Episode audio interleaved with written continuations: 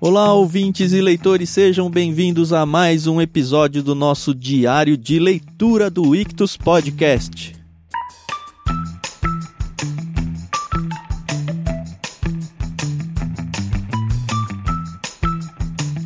Eu sou o Thiago André Monteiro, arroba vulgutan, e estou aqui com a amiga Carol pra gente terminar esta segunda parte de Os Irmãos Karamazov de Fyodor Dostoiévski. Tudo bem, Carol?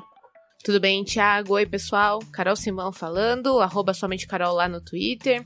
E vamos, né? Para quem tem duas edições, né? Que algum, algumas editoras fizeram duas edições, a gente tá acabando o primeiro livro agora, né? Isso. Tem a edição da editora 34 em dois volumes. É exatamente uhum. o fim do primeiro volume, o que talvez faça com que a gente possa dizer que terminei um livro. Será que vale? É. ah, acho que vale, hein? Acho que vale. A história não acaba, você tá no meio do negócio. É tipo pois ler é, Mateus e falar, ah, terminei, li um livro no ano. Ah, mano, não, não leu, né? Mateus é. até vai, que é meio grandinho, né? Mas você vai, sei lá, pra Judas. Você vai para qualquer dos apóstolos menores, que é tudo curtinho lá, aí não vale. É, é. É. Que isso, Thiago? Claro que vale. Se o pessoal acha que só ler Judas é o suficiente, né? Pelo menos tá lendo. Não, que tá lendo tá. Se lê um livro, essa é a pergunta. Ah, tá, tá bom.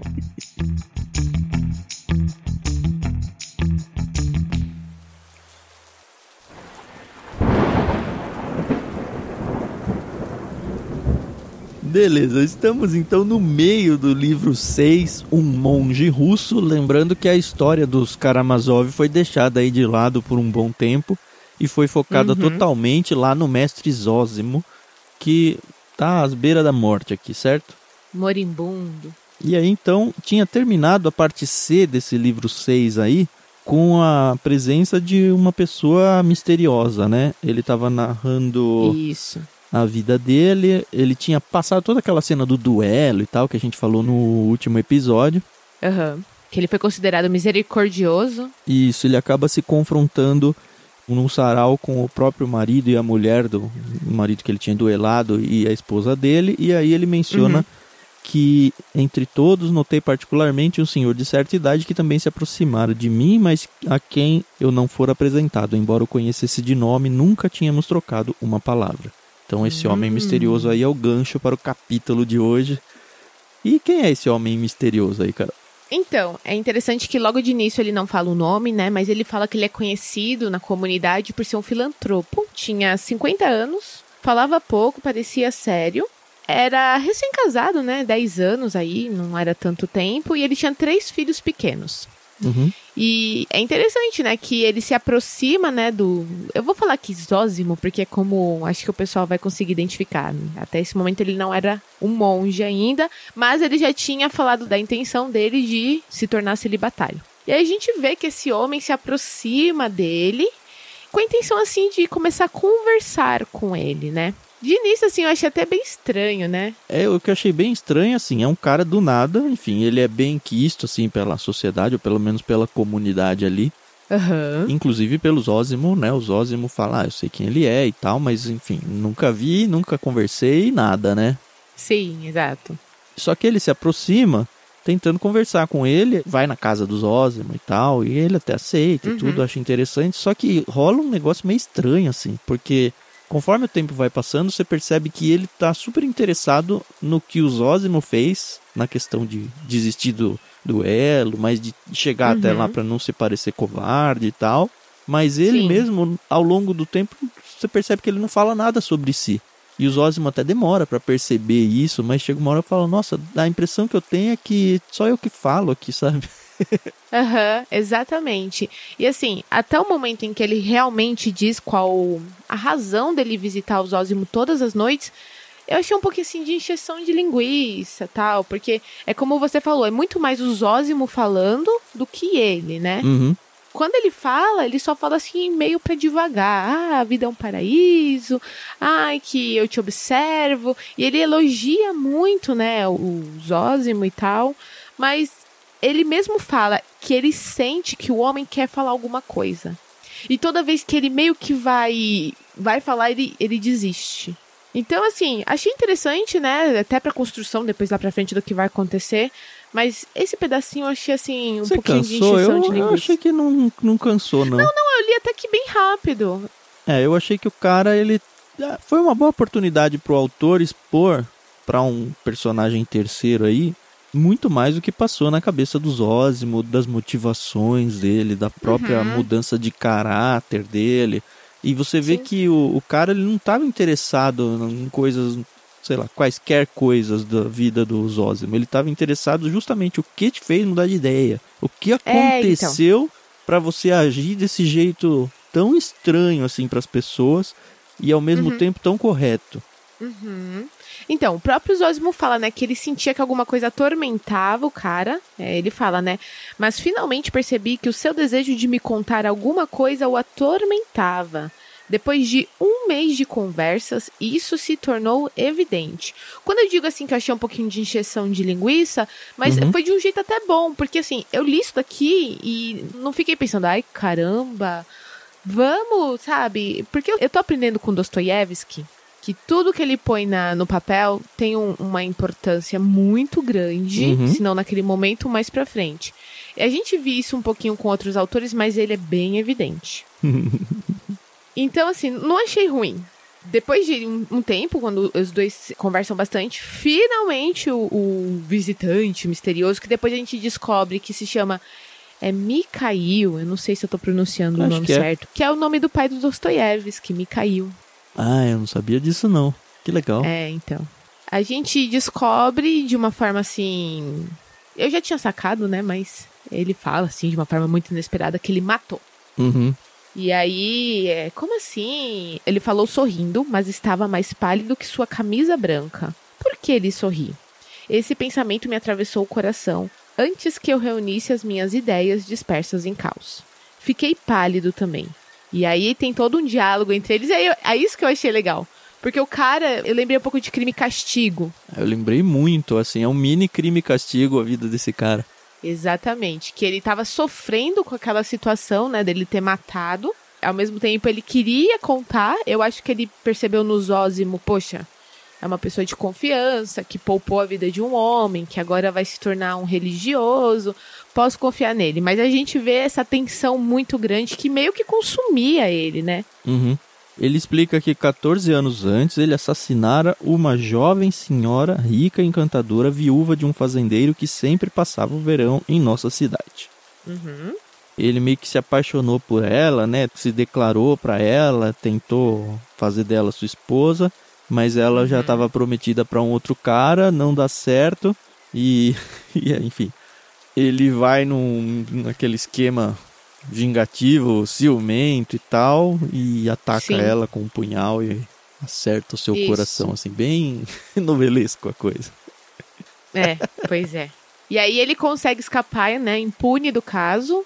É aquilo, né? Ele foi o dia certo, né? Porque alguns empregados tinham saído, aí não tinham trancado a porta, porque quando voltassem não queriam fazer barulho pra acordar a patroa. Cara, muito crime e castigo, assim, muito. Tudo É, dá então. certo sem querer, assim.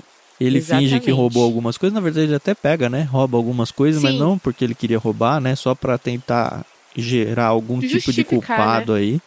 E de fato Isso. aparece um culpado, né? Eles culpam é. um empregado chamado Piotr, Uhum. Conseguem todas as formas de que, de fato, comprovar que é ele. A polícia lá começa a O que é muito investigar. triste, né? É, mas o fato é que esse Piotr morre muito rápido doente, né? Isso, exatamente. É, Aqui fala, né, que a prisão é um perturbou, a ideia de ser preso perturbou tanto ele que ele acabou morrendo. Que realmente, né, você pagar por um crime que você não cometeu deve Uhum. ser uma das coisas mais perturbadoras para a alma, né? E aí criou-se aquele cenário onde a sociedade encontrou seu culpado, não tem mais como comprovar nem como descomprovar, a pessoa já foi punida com a própria morte, meio que sem querer ali. E aí Uhum. começa o castigo, né? É o crime castigo isso, cara. Começa o É. castigo na cabeça do Mikhail aí, que ele Uhum. fala: Putz, só eu que sei que eu matei, e eu me entrego ou não me entrego? E É. aí ele vive 14 anos, 14 anos é tempo, hein? E aí ele começa a ter Uhum. loucuras na cabeça dele, do tipo, como que eu vou criar os meus filhos, sabe? Achei isso tão triste, tão triste. Como que eu vou ensinar o certo e errado para eles? Como é que eu vou amar, né? É. Ele fala que ele não, ele tem muita vontade de chegar, abraçar, afagar os filhos, mas essa culpa consome tanto ele que ele acaba sendo muito frio, né, com as Uhum. crianças. O que deve ser muito triste, né? E é interessante que a filantropia dele começou aí, né? É meio que Aham. como ele tentando se redimir diante da sociedade, ajudando, mas não resolve. Isso aí é um- uma análise do ser humano, assim, que eu acho muito legal. Porque, assim, por mais que Exato. a pessoa faça o bem, ela não consegue apagar o mal que ela causou. É isso. É. E assim, aí o Zósimo pergunta, tá bom, mas por que, que você tá me contando tudo isso, né? Aí ele, ah, é porque eu tô vivendo aqui um conflito. Aí achei até bem legal, né? Que ele fala que há três anos ele tomou uma decisão. Mas ele fica assim: se eu confessar, os meus filhos, né, vão perder a honra. E é, é, tem- eu queria muito explicar isso direitinho, que eu achei sensacional. Ela vai morrer de tristeza, talvez meus filhos não perderão os títulos de nobreza e seus bens. Ela é esposa, né? Isso, isso, a esposa dele. Mas serão os filhos de um condenado perpetuamente. E que lembrança, então? Que lembrança eu vou deixar em seus corações? E aí ele tá contando isso pros Ósimos, o Ósimo fica ali, silenciado, né, tal. E ele fala, tô vivendo um inferno. E confessar pra mim tá sendo um paraíso, entende? Aí ele fala, eu vou aceitar o sofrimento e começar a viver. Agora não ouso amar nem meu próximo, nem mesmo meus filhos. Meu Deus, eles vão compreender talvez o que me custou o sofrimento e não me censurarão.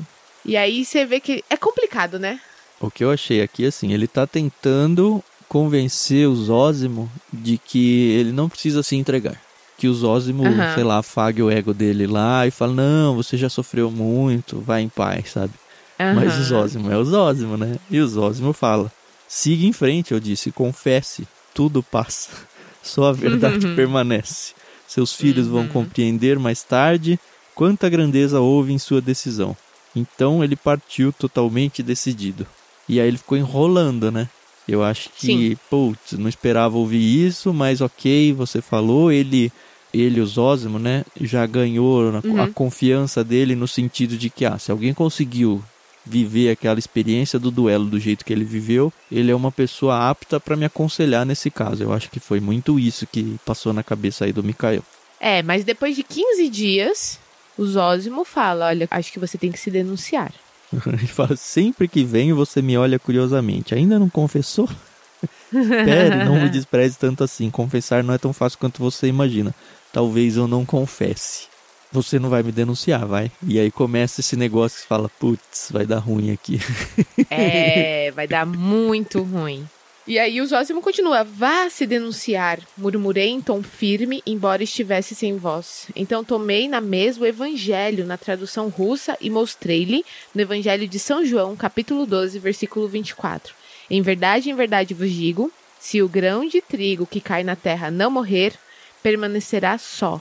Mas se morrer, produzirá muito fruto. E ele tinha dito alguma coisa assim, né? Ele pro... deu esse, exatamente esse texto pro Aliotia. lá Isso, atrás. exatamente. Ai, ai, ai. Aí o cara fala, ah, falar é fácil, né? E aí depois ele vai para Hebreus 10, 31, né? Ele fala, quão terrível é cair nas mãos do Deus vivo. Ele É. leu e logo afastou o livro, tremia dos pés à cabeça. É um versículo terrível, disse ele. Não há o que dizer, você escolheu bem. Ele se levantou. Ah, bem, adeus, talvez eu não volte mais. Tornaremos a nos ver no paraíso. Então, há 14 anos eu caí nas mãos do Deus vivo.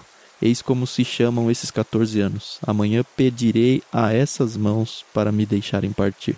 Hum. E o interessante é que amanhã, que seria o dia seguinte, era aniversário desse cara. Uhum. E tinha toda uma festa na cidade é, no aniversário dele, né? exatamente. Ele dava festa, como ele era um filantropo, né? Tinha dinheiro. Ele sempre dava uma festa, ainda fala. Naquele ano não foi diferente. Ele dava um jantar, né, tal.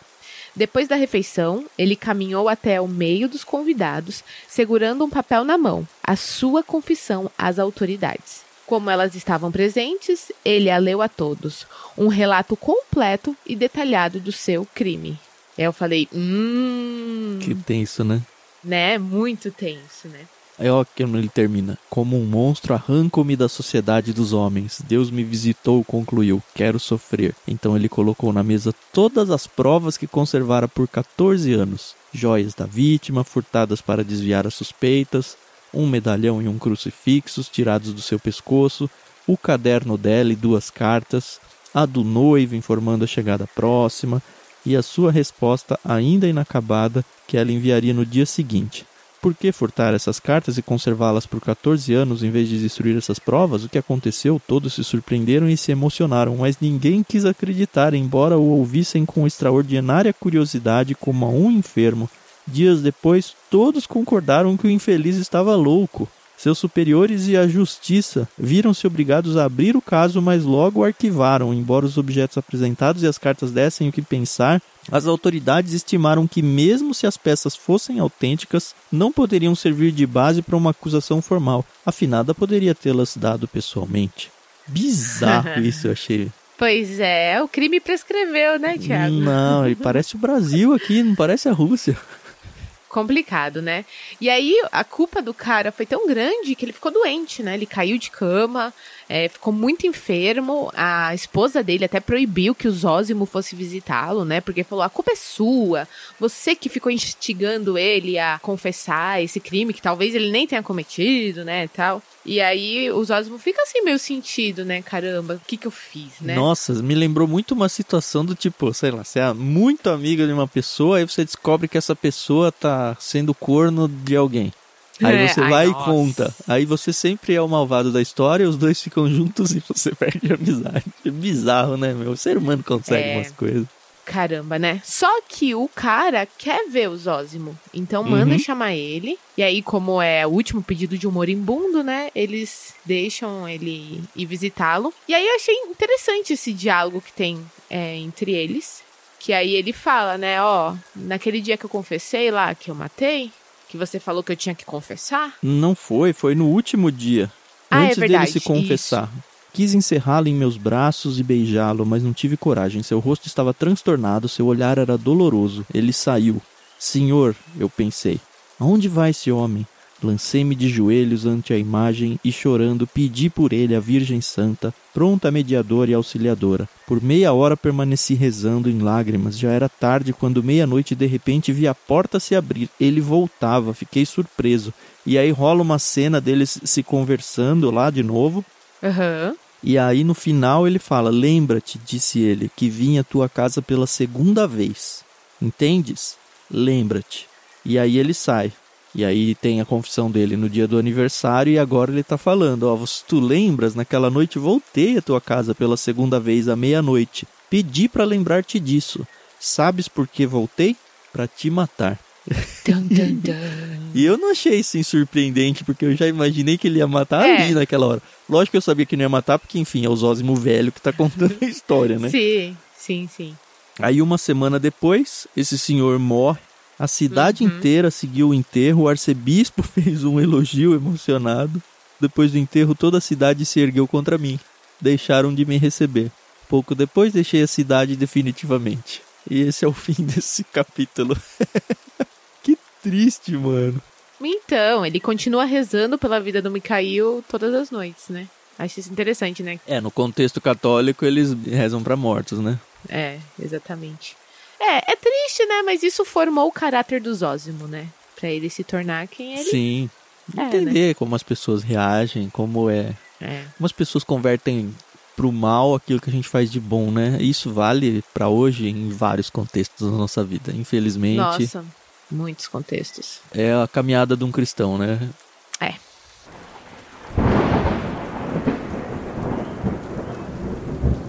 E aí a gente parte, né, para o capítulo 3 desse livro, que é o Fragmentos das Entrevistas e Ensinamentos do Mestre Zósimo. Lembrando que foi o Aliotia, né, que transcreveu todo esse discurso, né, mas também foi uma conversa e essas memórias do Zósimo, né? Uhum. É, aqui para de ser uma história corrida, né? E aí é, é, exatamente isso. Fragmentos de meio que quase assuntos teológicos aí que são é. tratados. Eu achei bem chato essa parte, para falar a verdade. É, então.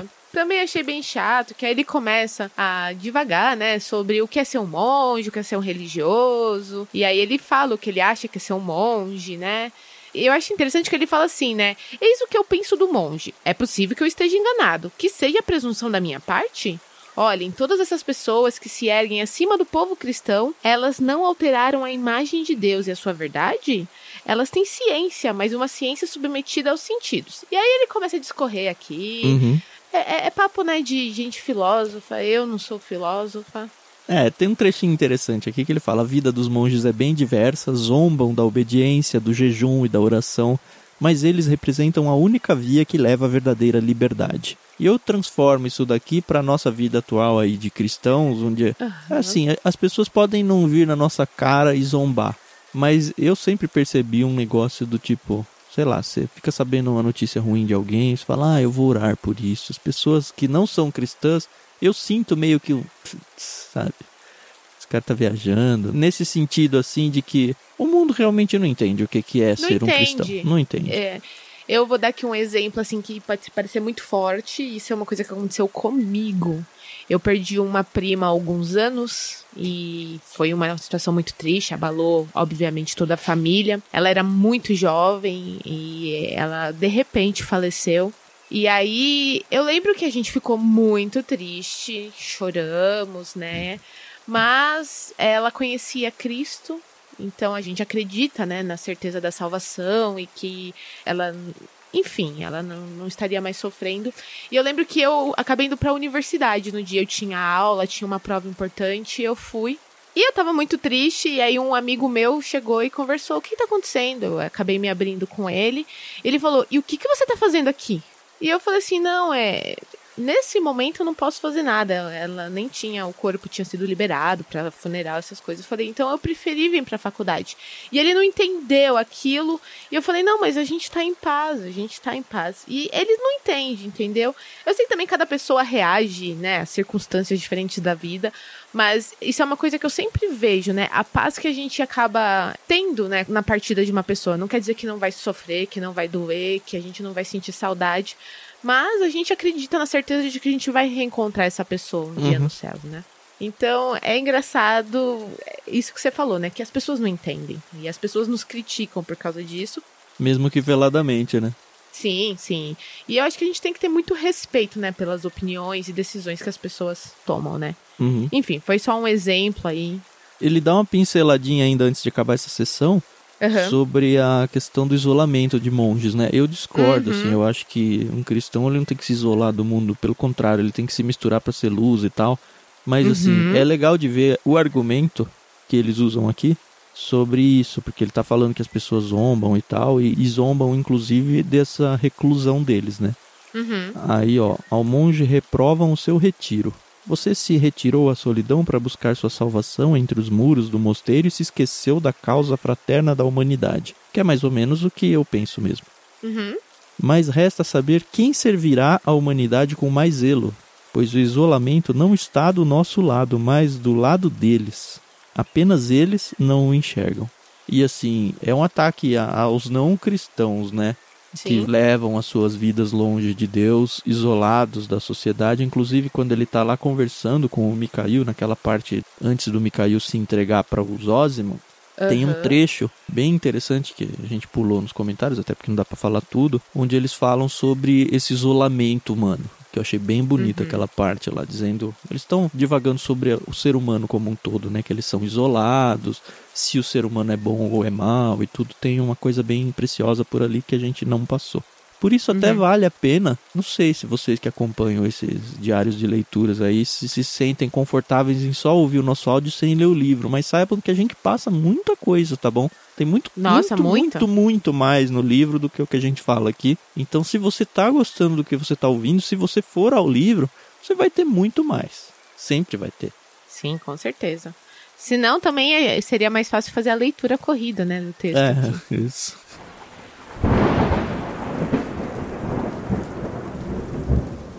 Aí ele abre uma nova sessão, os senhores e os servos podem se tornar irmãos espirituais. É bem interessante porque o contexto da época tinha escravatura ainda, ou pelo menos, não sei se é um fim de escravatura, não estudei essa parte aí. Uhum.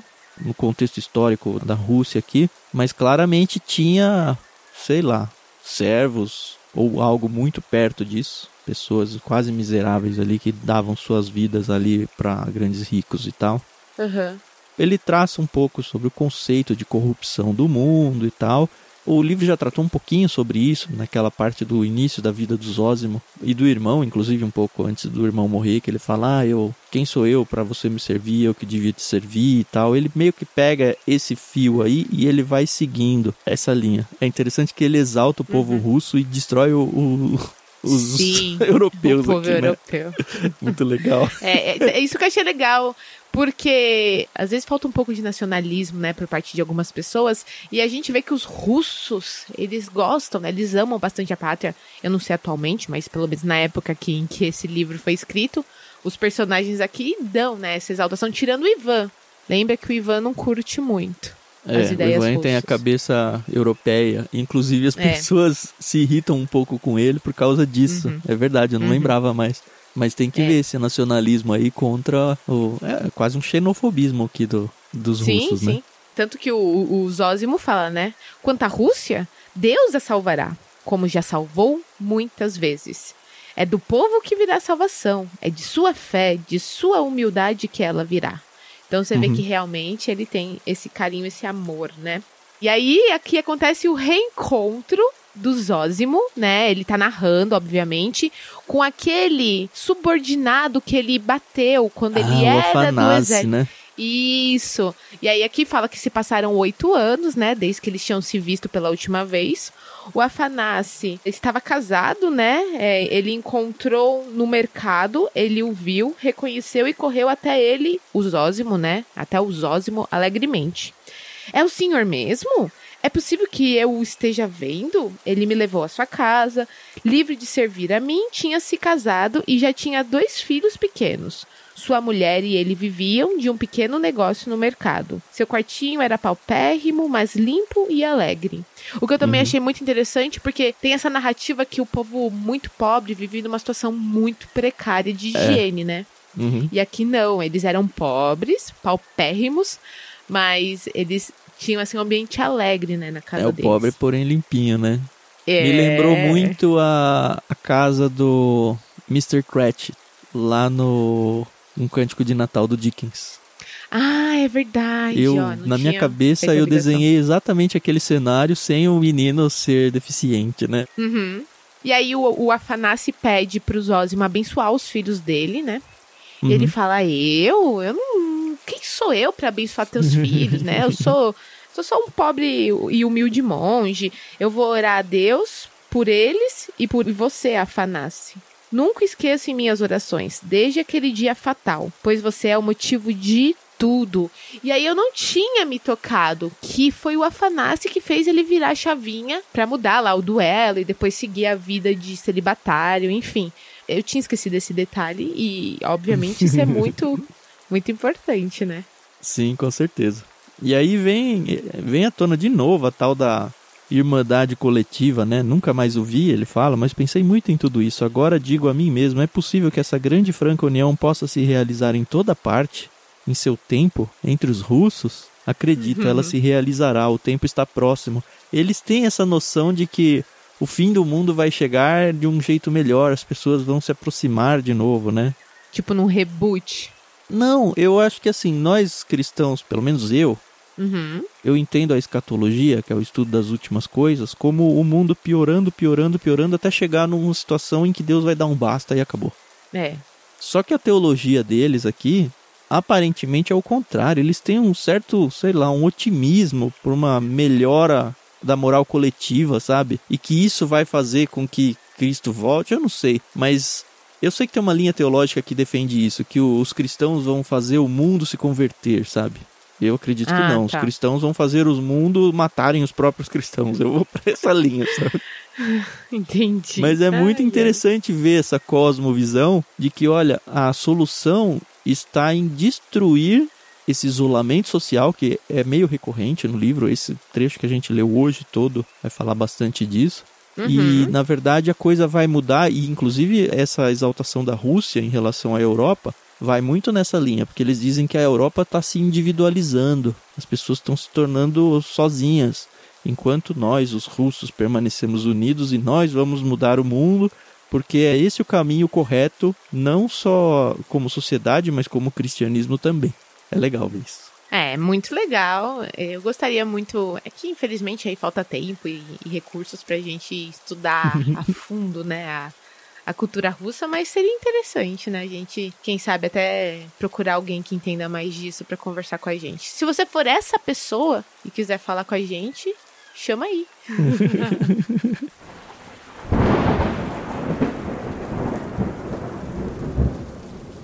Aí encerra mais uma sessão, né? Vai para a sessão Isso. G, a oração, o amor, o contato com outros mundos.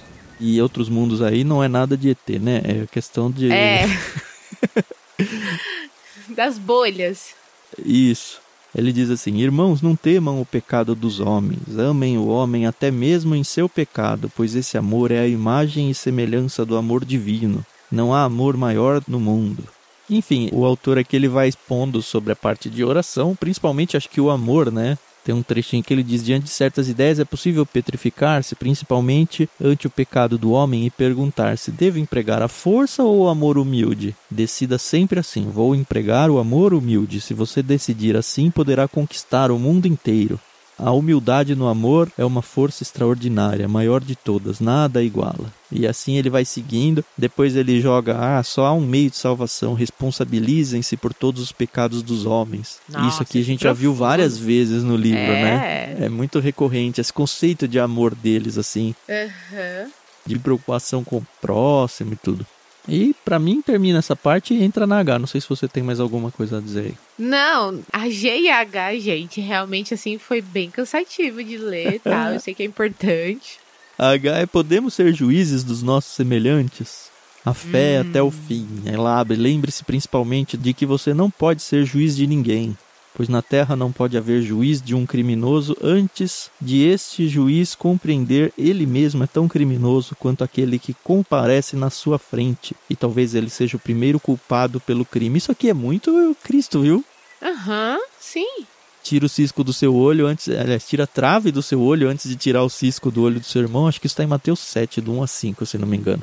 Então, tem até uma parte aqui que ele narra, você falando assim, que ele está falando da figura de Cristo, é, inclusive é no tópico anterior, que ele fala, né? Na terra erramos em verdade. E se não tivéssemos diante de nós a preciosa imagem de Cristo, pereceríamos e nos perderíamos completamente, como a espécie humana ante o dilúvio. Então é legal porque ele não se esquece do que é o verdadeiro, né?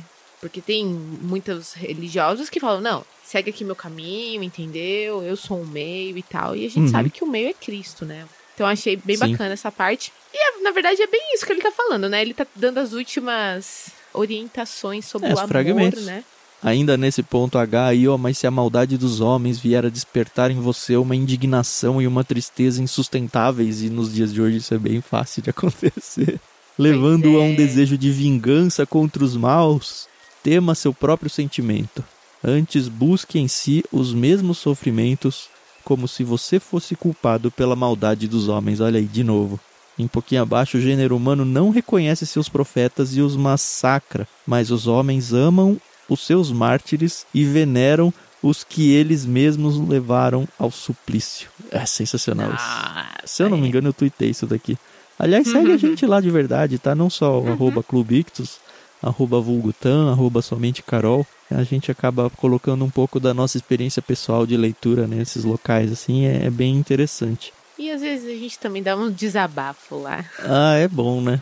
É bom. Eu Sim. não sou muito de redes sociais, mas no Twitter eu me solto um pouquinho mais, eu acho.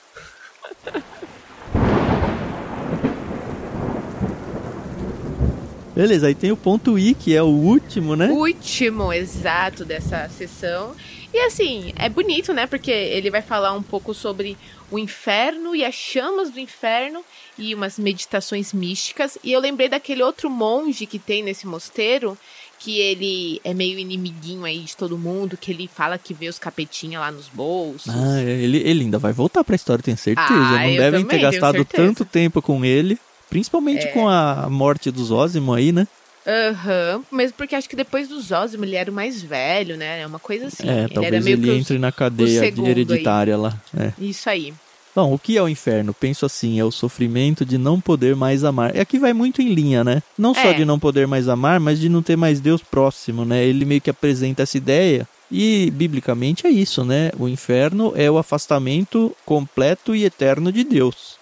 E Dostoiévski foi muito feliz nessa linha aqui de pensamento, porque é isso.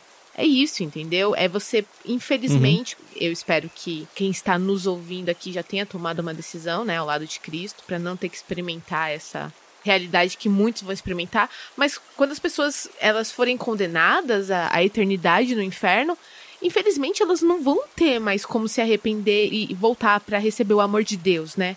E é isso, gente. Dostoiévski tá me fazendo refletir demais. Não sei se eu gosto Uhum. muito disso. É bom, Carol. Por que, que não é bom? É bom, mas é é uma bolha que está sendo estourada, entendeu?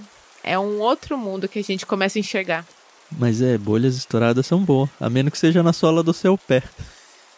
É. Ou no dedão, sabe? Na dobrinha do Uhum. dedão. Nossa. Aí ele fala uma coisa que eu acho bem legal, né? Porque na minha cabeça, católicos, eles sempre condenam os suicidas, né? Ah, o suicídio é um pecado capital, você vai pro inferno porque você se matou e tal. E ele fala assim, olha... Lamento, irmãos e amigos, não poder exprimi-lo de forma mais clara, mas pobres dos que se destruíram a si mesmos, pobres dos suicidas. Penso que ninguém é mais infeliz do que eles. É um pecado, dizem, orar a Deus por eles. E formalmente a igreja os rejeita, mas nos cantos mais secretos de minha alma penso ser possível orar também por eles. O amor não deixaria Cristo zangado. Por eles em toda a minha vida rezei interiormente, confesso, padres e mestres, e até hoje, todos os dias, rezo por eles. Então você vê que ele é meio reativo à posição oficial da igreja aqui, eu achei muito legal, porque assim, ele tem a crença dele, ele segue e enfim, ele atingiu o status que ele atingiu não à toa, né? Sim. E assim, seguindo aqui a narrativa, ele tá seguindo uma linha de raciocínio, tá falando e de repente ele para. Ele para, Uhum. inclusive, aí no meio de uma fala, né? Ele tá falando, né? Não podem ver o Deus vivo sem ódio e exigem que não haja o Deus da vida, que Deus se aniquile e que toda a sua criação se aniquile. Elas arderão eternamente nas chamas de seu ódio, aspirando à morte e ao nada. Mas não conquistarão a morte. E aí fala que esse é o fim, né, da Aqui transcrição do termina Alexei. o manuscrito de Alexei Fyodorovich Karamazov. E aí conta o que aconteceu, né? Que aí Uhum. a gente volta aí pro narrador, né, em terceira pessoa, falando que o É, o fim do mestre aconteceu dor. de forma totalmente inesperada, pois, embora todos os presentes soubessem que seu fim estava próximo, ninguém poderia imaginar que ele sobreviria tão de repente. Ao contrário, como já dissemos, seus amigos, ao vê-lo tão disposto e tão falante, imaginaram uma melhora sensível, embora passageira. Cinco minutos antes do fim, ninguém poderia prevê-lo. De repente, o mestre sentiu uma dor aguda no peito, empalideceu, colocou as mãos no coração. Todos se comprimiram ao redor dele, olhando-os, sempre com um sorriso nos lábios, apesar do sofrimento. O mestre se deixou deslizar lentamente da poltrona à terra, ajoelhou-se, inclinou o rosto, estendeu os braços e, como em um êxtase de alegria, beijando a terra, orando como ele mesmo pregava, entregou suavemente, alegremente, a sua alma a Deus. Achei lindo, porque assim, ele fazia muito Sim. isso, né, de se prostrar na terra, sabe? Realmente se humilhar assim diante de Deus. E ele conseguiu fazer isso no último minuto dele, né? Eu acredito que esse É, então. Zózimo é muito do reflexo do próprio Dostoiévski, sabia? Eu não sei se isso é uma verdade, eu não sei se eu estou inferindo algo até meio desonesto pro autor, Uhum. mas a gente sabe que o Dostoiévski ele era cristão, a gente sabe que o Dostoiévski era russo e que ele era da igreja ortodoxa e que alguns pontos teológicos ele dá umas alfinetadas aqui na própria teologia da igreja russa. E eu acho que isso é o Dostoiévski deixando extravasar um pouco daquilo que ele pensa, sabia? Não sei se eu consigo confirmar isso, mas eu gosto de pensar. Mas aí você pensa, né, todo esse momento sublime, fala aqui que, né, avisaram no mosteiro, de repente toda a cidade ficou sabendo da morte dele, né? E aí, olha como Dostoiévski termina esse livro, termina esse capítulo. De manhã, quase toda a cidade falava do acontecido e uma multidão chegou ao mosteiro. Mas falaremos disso no próximo capítulo. No momento, diremos apenas que, antes do dia seguinte, aconteceu algo inesperado e, pela impressão provocada nos monges, bem como em toda a cidade, tão estranho, inquietante e confuso que até hoje, depois de tantos anos, a lembrança desse dia tão perturbador para tantas pessoas permanece muito viva em nossa cidade. E eu falei, o quê? O quê? E acabou. então, acabou um livro, Carol? Não dá, né? Pois é. ah, mas é porque aqui deixou um gancho, né? Deixou, né, pra segunda temporada. Pois é. Vamos ver se vai renovar no Netflix. É. pois é.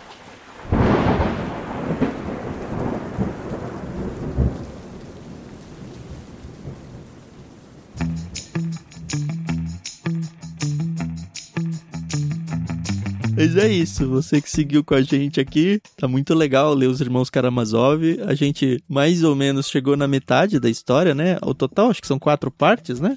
O livro todo é separado em quatro partes. A gente acabou a segunda parte, então, não em volume, quase em volume, mas em partes a gente chegou à metade do livro. Segue com a gente. Eu duvido que você que chegou até aqui vai parar agora, né? A gente não consegue mais desistir desse livro, não. Pelo é. menos eu não, não sei a Carol. Não, agora nem dá. Mas assim, aquela leitura devagar para você ir degustando, tá muito gostoso de ler. Uhum. E é isso. Se você gosta do que a gente faz aqui no Ictus Podcast, tem três formas de você ajudar a gente, tá bom?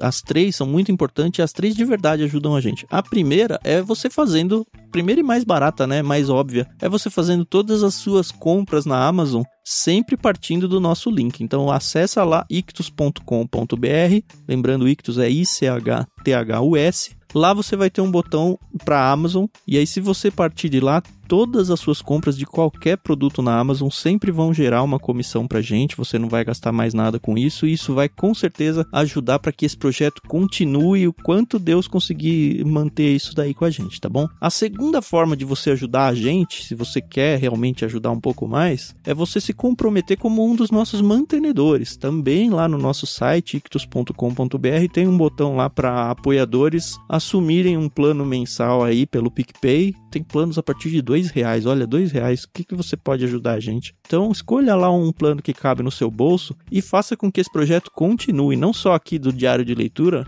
mas todo o conglomerado Ictus aí, tudo que a gente produz depende muito dessa ajuda de vocês, tá bom? E a terceira, e óbvio que é a que a gente mais gostaria que você pudesse participar, é você se tornando um dos membros do nosso clube Ictus escolhendo um dos planos de assinatura que a gente manda livros para sua casa. Com certeza um deles vai encaixar dentro do seu perfil. A gente tem planos de todos os jeitos, de todas as formas aí. Então aproveite, a gente tem planos para quem gosta de leitura cristã, para quem não gosta de leitura cristã, para quem é criança, para quem já é adulto, tem de tudo lá. Então essas são as três formas que você precisa se lembrar sempre.